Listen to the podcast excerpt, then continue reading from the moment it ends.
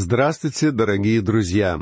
Сегодня мы продолжим изучать книгу пророка Авакума. Авакум ничего не сообщает нам о своей личной жизни, даже об эпохе, в которую он живет. Однако на основании того, что написано в книге его, я назвал бы сомневающимся Фомой Ветхого Завета, потому что этот человек очень много думает. Его книга очень необычна.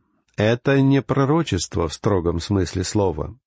Из книги Аввакума мы узнаем о вопросах, которые этот человек задавал Богу, и об ответах Бога. Аввакум мыслит очень объективно. Он ни в чем не уверен, а ответы на свои вопросы он ищет у одного лишь Бога. Аввакум все время задает вопросы.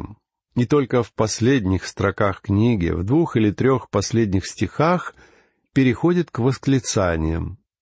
Эта книга представляет собой поэтический отчет Авакума о том, как он приобрел личный опыт общения с Богом и в чем он убедился через это общение. Каково же послание этой книги? Эта маленькая книжка начинается с мрачной ноты, а заканчивается песней славы. Она начинается с вопросительного знака, а завершается восклицательным. Основной вопрос книги Авакума — почему? Почему Бог позволяет, чтобы зло существовало? Этот вопрос волнует всех думающих людей, и я считаю, что книга Авакума содержит ответ на данный вопрос. Авакума беспокоит видимое равнодушие Бога к судьбе своего народа, и он спрашивает Бога, «Почему ты ничего не делаешь?» В наше время многие люди поступают как Аввакум. Они спрашивают, почему Бог ничего не делает? Почему Он не вмешивается в дела людей и не прекращает насилие, несправедливость и страдания? И Бог дает ответ, рассказывая о том, что Он делает, и призывая Аввакума открыть глаза и посмотреть вокруг себя, на большой окружающий мир, в котором при непосредственном участии Бога происходит один великий кризис за другим. Великая Ассирийская империя на севере покорена. Ниневия, ее столица, разрушена. На берегах реки Ефрат возникло царство, которое уже одержало победу над Египтом в Кархамисе. Победителя зовут Навуходоносор, и этому человеку предстоит превратить Вавилон в мировую державу. Бог говорит Авакуму, «Посмотрите между народами и внимательно вглядитесь». Почему вы думаете, будто я ничего не делаю? Я не просто сижу и смотрю на этот мир, я активно участвую в его делах. Бог управляет Вселенной как высшая сила, и его действия направлены в первую очередь на искоренение греха. «Я сделаю в одни ваши такое дело, которому вы не поверили бы, если бы вам рассказывали», — обещает Бог. Более того, Он говорит, «Когда я скажу вам, что сделаю, вам трудно будет в это поверить. Вы думаете, что я ничего не делаю? Но я совершаю многое. Фактически Авакум даже попросит Бога помедлить с выполнением его планов, когда узнает, что именно собирается сделать Бог. Сегодня люди спрашивают, почему Бог ничего не делает, чтобы искоренить грех? Но, друзья мои, Бог уже сделал кое-что для этого. Две тысячи лет назад Он отдал на смерть своего собственного Сына. Бог вмешался в дела мира, и он обещал, что однажды снова вмешается в дела мира.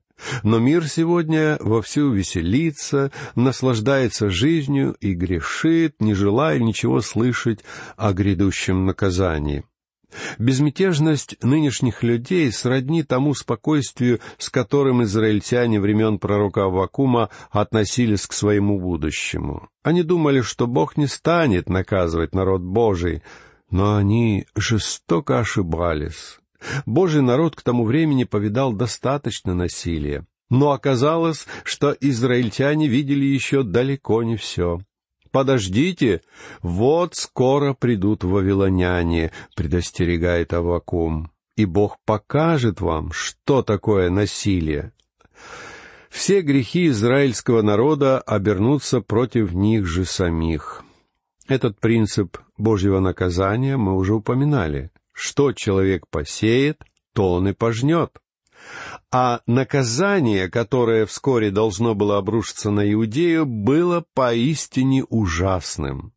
Слова «народ жестокий и необузданный» представляют собой удивительно точную характеристику жителей Вавилонской империи. Это были жестокие, свирепые и нетерпеливые люди, стремившиеся завоевать весь мир. Напав на Иудею, они трижды захватывали Иерусалим, и на третий раз сожгли его дотла. Вавилоняне никого не слушались. Они считали себя высшей расой, правителями мира и никого не признавали равным себе. Бог говорит Авакуму, «Посмотри вокруг себя. Видишь, на берегу реки Ефрат поднимает голову народ, который станет величайшей державой мира. И этот народ поднимется, чтобы завладеть непринадлежащими ему селениями. Бог говорит Авакуму, что Вавилон захватит Иудею. Для Авакума было большим потрясением слышать это. Но он честно передает иудеям все слова, которые сказал ему Бог. Авакум пишет о народе завоевателе. Устремив лицо свое вперед, он забирает пленников, как песок. Другими словами, вавилоняне будут наступать неумолимо и непреклонно. Навуходоносор трижды направлял свои армии на Иерусалим. В последний раз он сжег город и храм и захватил в плен тех, кто остался жив.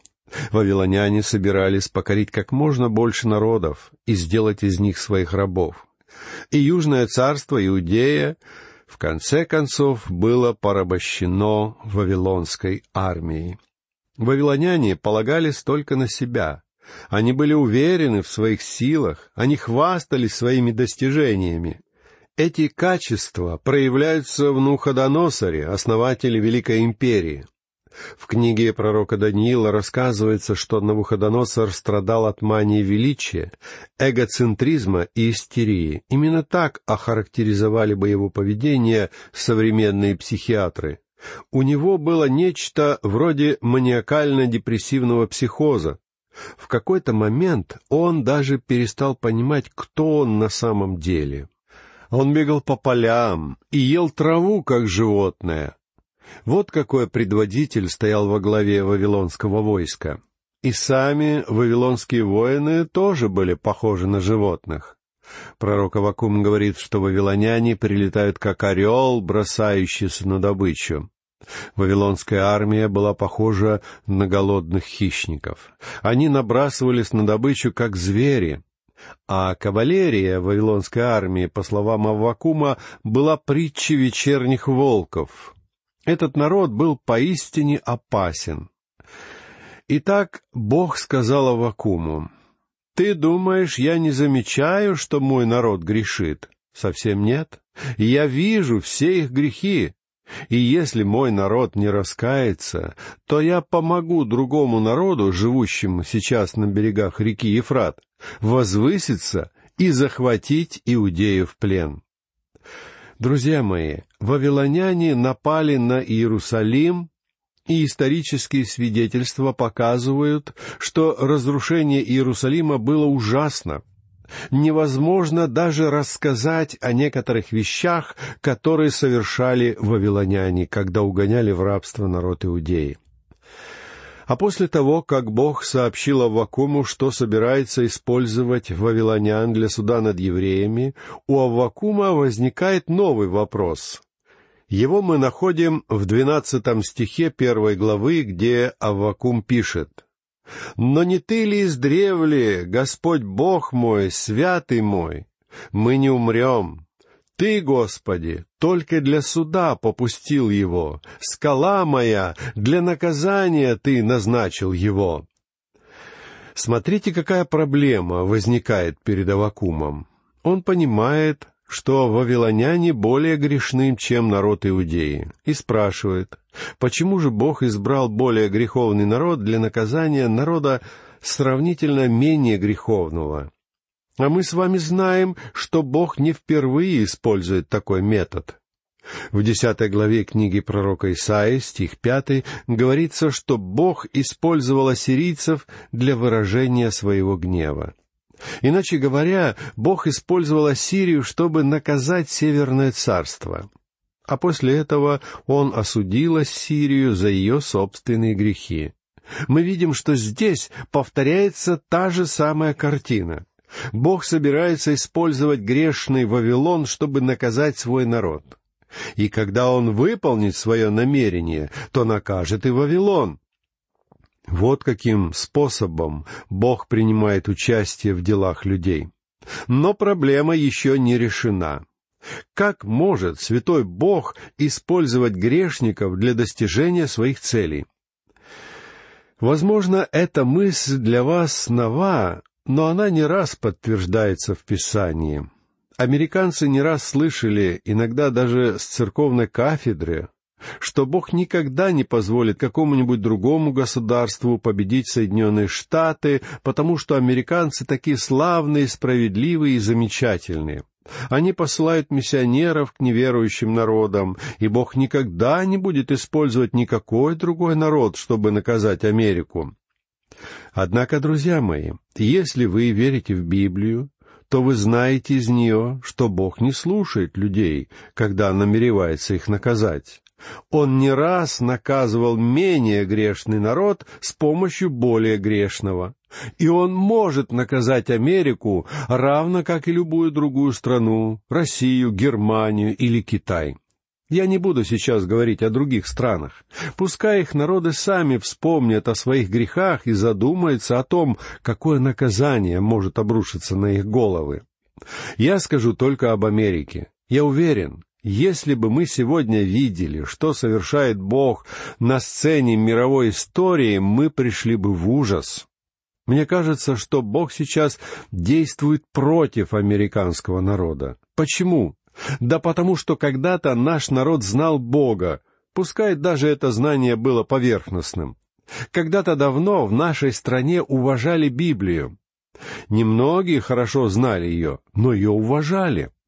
А в наше время американский народ совершенно не уважает Библию и не обращает на нее внимания. Люди клянутся, положив на нее руку, но мало кто из них знает, что скрыто за ее обложкой. Так позволит ли нам Бог грешить далее, если мы уже сейчас ведем столь нечестивую жизнь? Не думаю.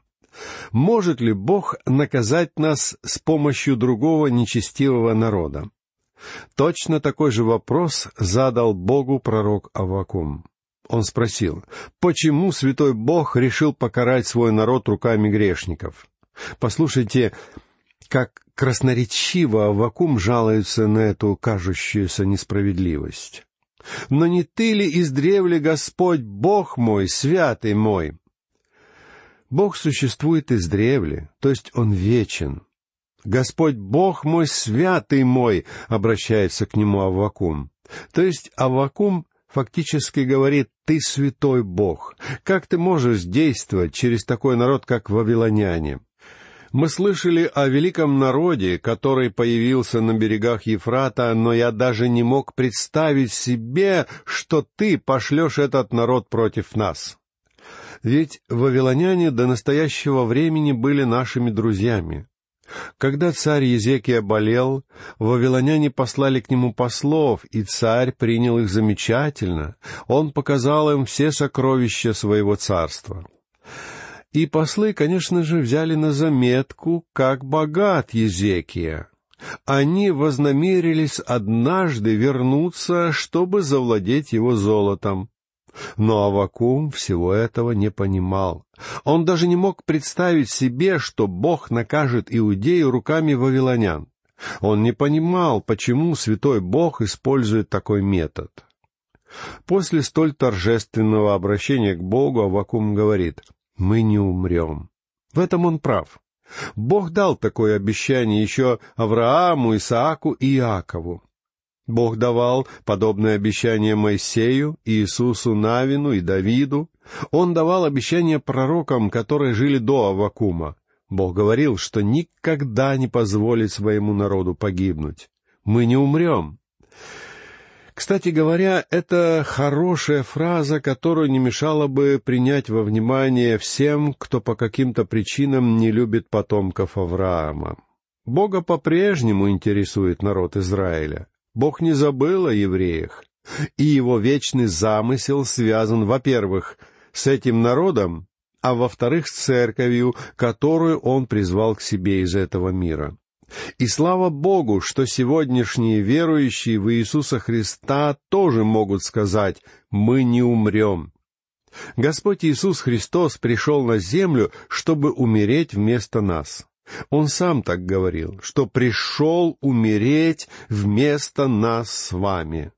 Он провозгласил «Я есть воскресение и жизнь», и в доказательство достоверности своего обещания он воскрес из мертвых.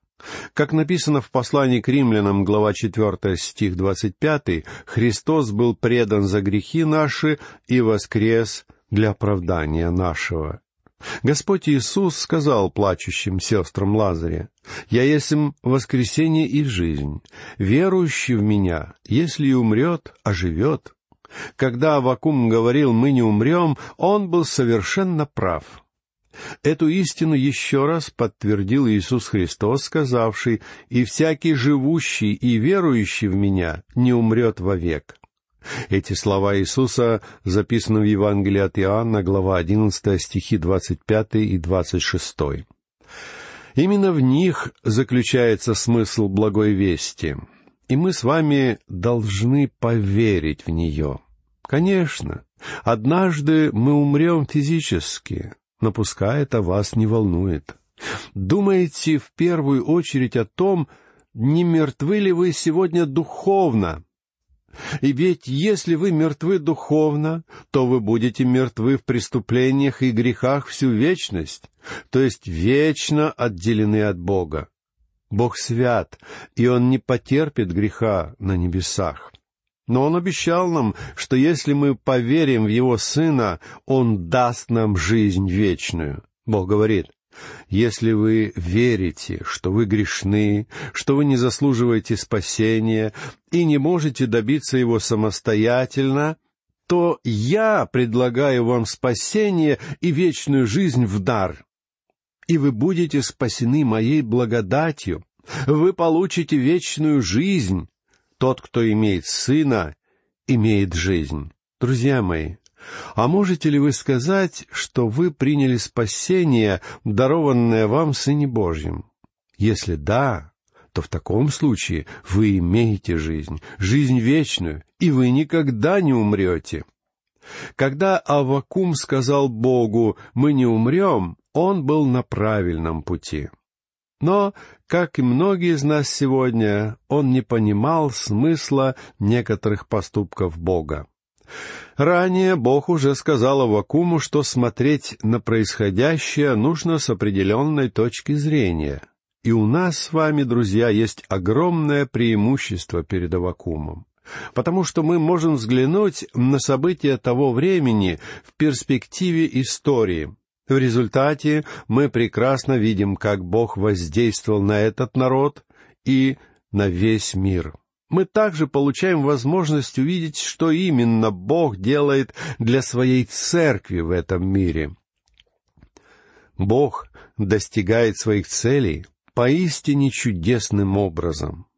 В Писании он утверждает, что его пути могут быть совершенно непонятны нам, а его мысли недоступны нам. В 50 главе Исаии стихи 8 и 9 написано «Мои мысли, не ваши мысли, не ваши пути, пути мои, говорит Господь. Но как небо выше земли, так пути мои выше путей ваших, и мысли мои выше мыслей ваших». Друзья мои, пусть вас не беспокоит то, что вы думаете не так, как Бог. Ведь вы не Бог, Хотя, к сожалению, многие люди пытаются занять его место. Они пытаются сами добиться спасения. Они думают, что могут заслужить спасение своим хорошим поведением и добрыми делами. Они ждут, что однажды Бог погладит их по головке и скажет, Ты такой славный, замечательный мальчик. Но на самом деле они грешники, отчужденные от Бога, не способные приблизиться к Нему. Мы можем прийти к нашему Небесному Отцу только Его путем. В противном случае мы не попадем на небо. Вы должны понять это, друзья мои. Мы гордый народ, которому нужно пережить поражение, чтобы наша гордость лопнула, как проколотый воздушный шар. Вместо того, чтобы обвинять других в проблемах, которые существуют у нас в стране, в церкви или в семье, нам надо бы стать на колени перед Богом, признаться в своих собственных грехах и попросить у Бога спасения и помощи для себя самих. Мне остается только удивляться, насколько легко человек может изменять свое мнение. Я много раз ездил в Флагстав, штат Аризона, на библейскую миссионерскую конференцию, где у меня была возможность пообщаться с индейцами. И там я получил хороший урок, связанный с тем, как люди смотрят на происходящее. Один молодой пастор-индейец сказал мне, «Знаете, доктор Маги, в былые времена, когда индейцы нападали на деревню и убивали несколько белых, это называлось бойней. Но когда белые совершали набег на индейскую деревню и убивали все население, это называлось победой. Не правда ли поразительно, с каким упорством люди стремятся считать себя хорошими парнями? Дорогие друзья, на этом наша сегодняшняя беседа завершается. В следующий раз мы продолжим читать первую главу книги пророка Аввакума и поговорим о причинах, по которым Аввакум не допускал возможности уравнять свой народ с другими. На этом я прощаюсь с вами. Всего вам доброго. До новых встреч.